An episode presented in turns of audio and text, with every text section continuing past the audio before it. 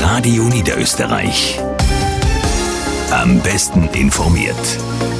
Journal um 12. Günstige Wohnbaudarlehen sollen künftig den Wohnbau beleben. 90 Millionen Euro hat die AK für Arbeitnehmerinnen und Nehmer in Niederösterreich erkämpft.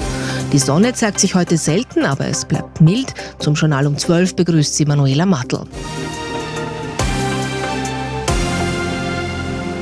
Die Regierung hat im Rahmen ihrer Wohnbauoffensive auch ein Wohnbaudarlehen angekündigt. Bis zu 200.000 Euro verzinst mit 1,5 Prozent. Zu diesen Konditionen können sich die Länder über den Bund Geld leihen und dann an die Bürgerinnen und Bürger weitergeben, die damit neu zu bauende Wohnungen oder Häuser finanzieren können. Max Nichols berichtet. Bisher mussten sich die Länder bei den Wohnbaudarlehen, die sie vergaben, selbst darum kümmern, woher das Geld dafür kam. Nun gibt ihnen der Bund sozusagen eine Kreditlinie vor, erklärt Michael Klien, Wohnbauexperte des Wirtschaftsforschungsinstituts. Für mich ist das eine sehr sinnvolle Maßnahme in diesem Paket. Im Endeffekt ist es eine Kreditlinie, die der Bund den Ländern eröffnet und die Länder können diesen 1,5 Prozent Zinssatz nehmen und weitergeben oder das sogar noch günstiger machen. Und das geschieht schon in einigen Bundesländern. In Vorarlberg etwa gibt es ein Wohnbaudarlehen des Landes, das noch niedriger verzinst ist. Wie Vorexperte Clean ist der Ansicht, dass das die bessere Lösung als der von den Bausozialpartnern ins Spiel gebrachte Eigenheimbonus ist, auch weil sie für die Steuerzahler deutlich günstiger ausfällt. Und heute hat auch das Land Niederösterreich weitere Förderungen im Bereich Wohnen angekündigt. Im Rahmen der Wohnbaustrategie wird für sozial schwache Haushalte die Betriebskostenpauschale angehoben. Christian Postel mit den Details. Wohnen ist in den letzten Monaten deutlich teurer geworden. Bei der Förderung sozial schwacher Familien wurde schon im Vorjahr die Einkommensobergrenze angehoben. Landesrätin Christiane Teschl-Hofmeister. Und jetzt bessern wir noch einmal ganz deutlich nach, indem wir die Betriebskostenpauschale anheben. Rückwirkend seit 1. März dann wird äh, es eine Betriebskostenpauschale in der Höhe von 1,50 Euro geben. Durch die höhere Pauschale pro Quadratmeter könne sich etwa ein Haushalt mit zwei Erwachsenen und zwei Kindern bis zu 135 Euro pro Monat ersparen. Bei bestehenden Anträgen erfolgt die Anpassung automatisch. Das Land will den geförderten Wohnbau weiter ankurbeln. Man hoffe dabei auch auf positive Effekte durch die Wohnbaumilliarde des Bundes, so Landesrätin Teschel-Hofmeister. Derzeit sind in Niederösterreich 4400 geförderte Wohneinheiten in Bau. Und wie ein Wirtschaftsforscher das Wohnbaupaket der Bundesregierung einschätzt, darüber berichtet gleich das Radio Niederösterreich Mittagsmagazin. Michael Radastitsch, Richter im Falschaussageprozess gegen Ex-Kanzler Sebastian Kurz von der ÖVP, hat eine Disziplinarstrafe bekommen. Es geht um Verfehlungen in der Eurofighter-Causa in seiner Zeit als Staatsanwalt. Das berichtet der Kurier. Die Disziplinarstrafe wurde bereits im Mai 2023 verhängt, aber erst gestern veröffentlicht. Dafür gibt es aber einen nachvollziehbaren Grund, berichtet Niklas Lercher. In seiner Zeit als Staatsanwalt war Michael Radastitsch auch für die Eurofighter-Ermittlungen zuständig. In dieser Causa hat ihn das Oberlandesgericht Graz zu einer Disziplinarstrafe verurteilt, und zwar schon im Mai des vergangenen Jahres. Im Rechtsinformationssystem ist das aber erst am Montag veröffentlicht worden, wenige Tage nach dem Urteil gegen Ex-Kanzler Sebastian Kurz wegen Falschaussage. Das berichtet der Kurier. Der Grund für die Verzögerung ist laut Radastitsch, sowohl er als auch die Ankläger hätten Rechtsmittel eingelegt. Das Urteil sei deshalb erst erst im Dezember rechtskräftig geworden.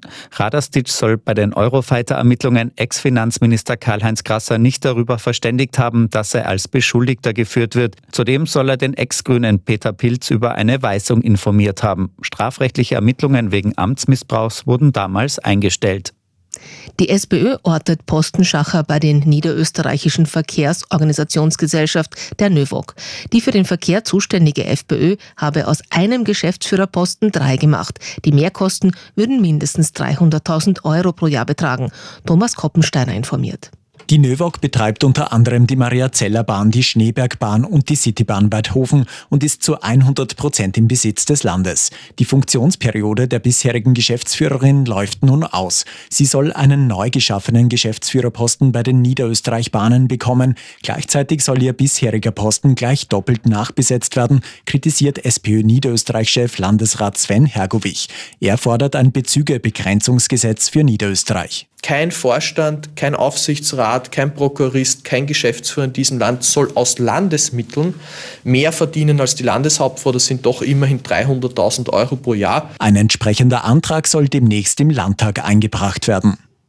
Die FPÖ weist den Vorwurf zurück, dass neue Vorstandsposten in der Növog besetzt werden und dass es bei den Niederösterreichbahnen bisher keine Geschäftsführung gab, sei schlichtweg falsch.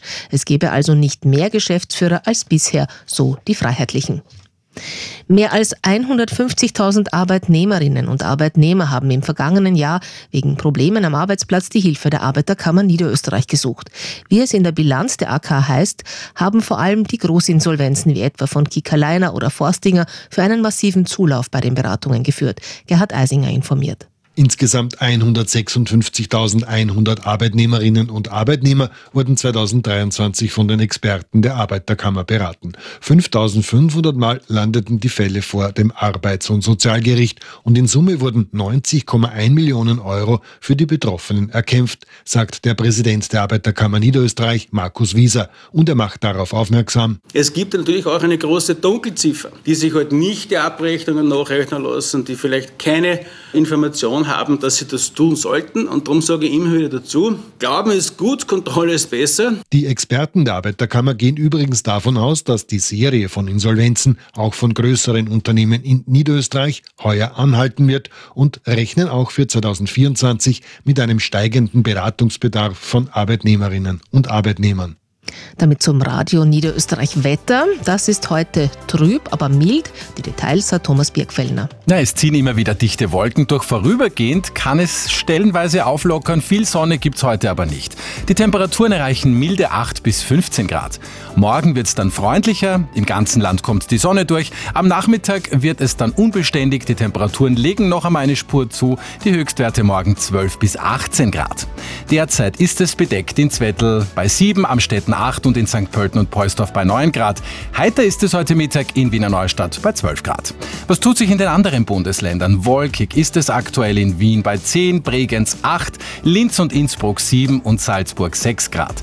Ein wolkenloser Mittwochmittag ist es heute in Klagenfurt mit 9, Graz 10 und Eisenstadt 12 Grad.